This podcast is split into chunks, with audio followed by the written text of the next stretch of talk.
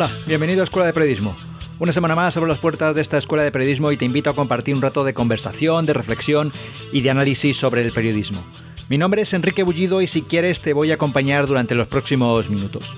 Este es el programa número 41 de Escuela de Periodismo y el último de este 2017. Volveré en enero con nuevos programas, pero quería dedicar este último programa del año a presentar una radiografía de cuál es la situación del periodismo en España a propósito de la publicación el pasado 14 de diciembre del informe de la profesión periodística que cada año realiza la Asociación de la Prensa de Madrid. ¿Y cómo está la profesión ahora mismo? Pues quizá el titular o como titular podríamos decir que el periodismo comienza de nuevo a respirar, aunque muy tímidamente. Entre los datos positivos, por ejemplo, se constata un nuevo descenso, el cuarto consecutivo, en el número de periodistas en paro en España. Sin embargo, la cifra continúa siendo muy elevada, eh, siendo, por ejemplo, un 57% superior a la registrada antes de la crisis, como explicaba durante la presentación del informe Luis Palacios, que era o que fue el director de este informe de la Asociación de la Prensa de Madrid. Escuchamos a Luis Palacio. Este año se registró un descenso del 9,5% eh, en el paro registrado hasta alcanzar eh, los 7.137 trabajadores en paro. Entre ellos, como antes apuntaba, el 64% son mujeres, el 36% son hombres. Es importante señalar que este es el cuarto año que se produce un descenso en el número de parados registrados en las oficinas de empleo y a pesar de eso todavía su número es un 57% superior al que había antes de la crisis. De hecho, como se viene repitiendo en años anteriores, el paro y la precariedad continúan siendo, con gran diferencia, eh, los principales problemas eh, de la profesión. Hay que decir que el informe de la Asociación de la Prensa de Madrid está realizado tras encuestar a más de 1.700 periodistas que han aportado datos sobre su situación profesional, sobre sus ingresos y las principales preocupaciones o problemas que tienen en el ejercicio de la profesión. De nuevo es el paro y la precariedad laboral el problema principal y prácticamente el 46% de los eh, encuestados lo así lo, creía. Y a continuación se sitúan la mala retribución del trabajo periodístico, la falta de independencia de los medios y la falta de rigor y neutralidad en la información que, que se elabora. Entre las novedades que aborda el estudio este año destaca un análisis de la presencia de las mujeres en el oficio. Las mujeres suponen más de dos tercios del total de periodistas, pero su presencia disminuye conforme nos acercamos a los puestos directivos de las empresas informativas. De hecho, los puestos directivos de los medios de comunicación continúan estando ocupados por hombres mayoritariamente, ya que suponen el 73% de los directivos de los medios de comunicación. Sin embargo, en el ámbito de la comunicación empresarial y de la comunicación institucional se invierten las tornas, eh, siendo mayoría las mujeres que ocupan puestos de responsabilidad, el 52%, frente al 48% de los hombres.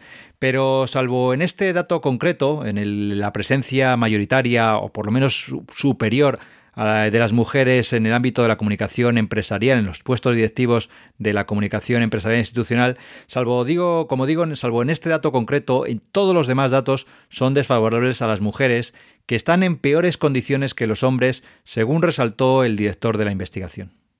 Se cojan los indicadores que, se cojan de todos los que nos proporciona la encuesta, eh, lo normal es encontrarnos que las mujeres siempre están algo peor que lo que están los hombres.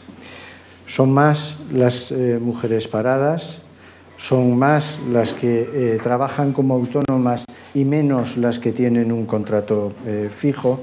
Si cogemos las retribuciones, encontramos que el porcentaje de mujeres que tienen eh, eh, salarios inferiores son mayores que los que los hombres y consecuentemente con esto hay una pregunta que hacemos sobre cuál es el grado de satisfacción con la retribución que se recibe en función del trabajo que se realiza y también el porcentaje de mujeres que nos dice que no está conforme con esa eh, retribución es superior.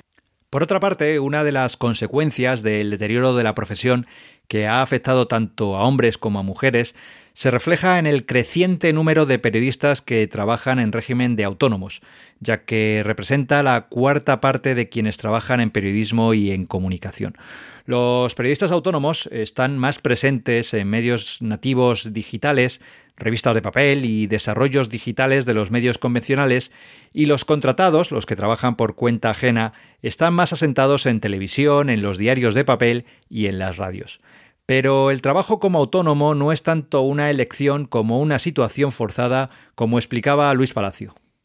Lo que sí es un hecho es que el trabajo como autónomo es cada vez más una situación forzada por el mercado y no una elección individual de los periodistas.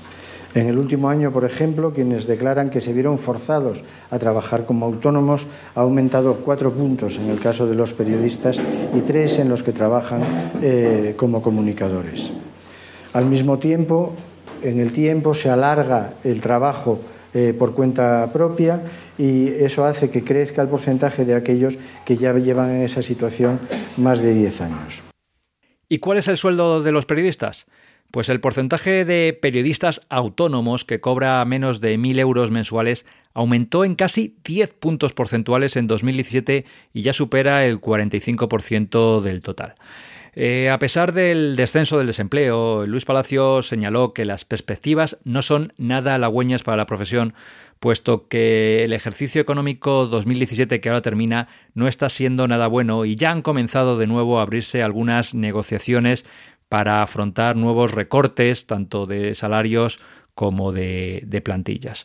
Eh, por último, el informe de la Asociación de la Prensa de este año ha hecho una investigación centrada exclusivamente en los medios nativos digitales de ámbito local, impulsados por periodistas que se vieron empujados a crear sus propios medios como consecuencia de haber perdido su empleo o de no encontrar ninguna oportunidad de trabajo.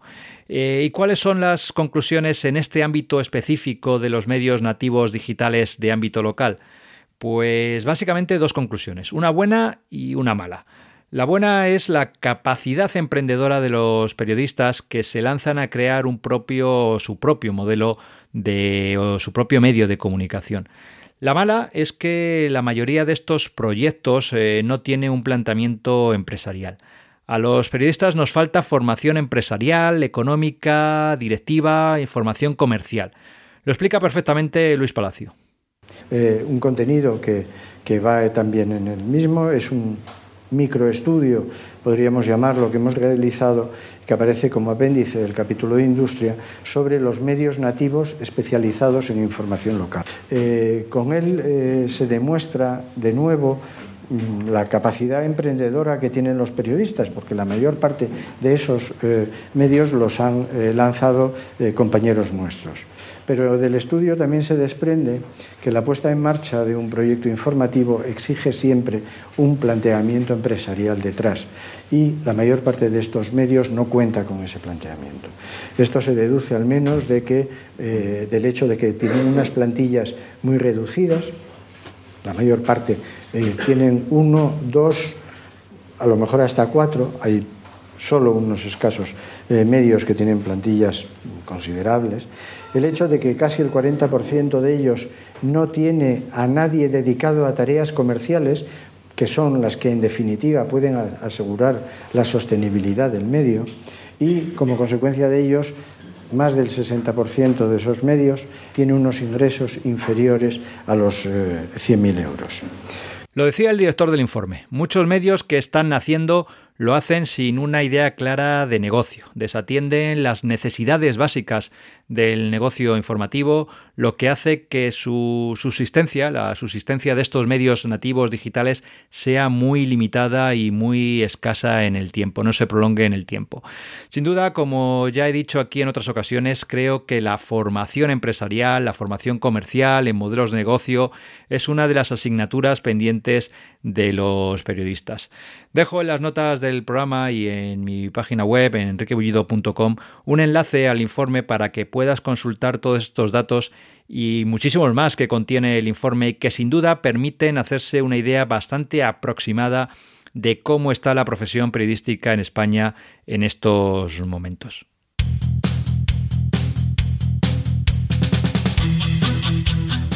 Y hasta aquí ha llegado el programa de hoy. Otro día más te doy las gracias por escucharme estos minutos. Te invito a visitar mi página web enriquebullido.com, a suscribirte al boletín si no lo has hecho todavía y en esta ocasión te deseo, aprovecho para desearte unas felices Navidades y un gran, gran, gran 2018. Muchas gracias por dedicarme tu tiempo y hasta el próximo programa.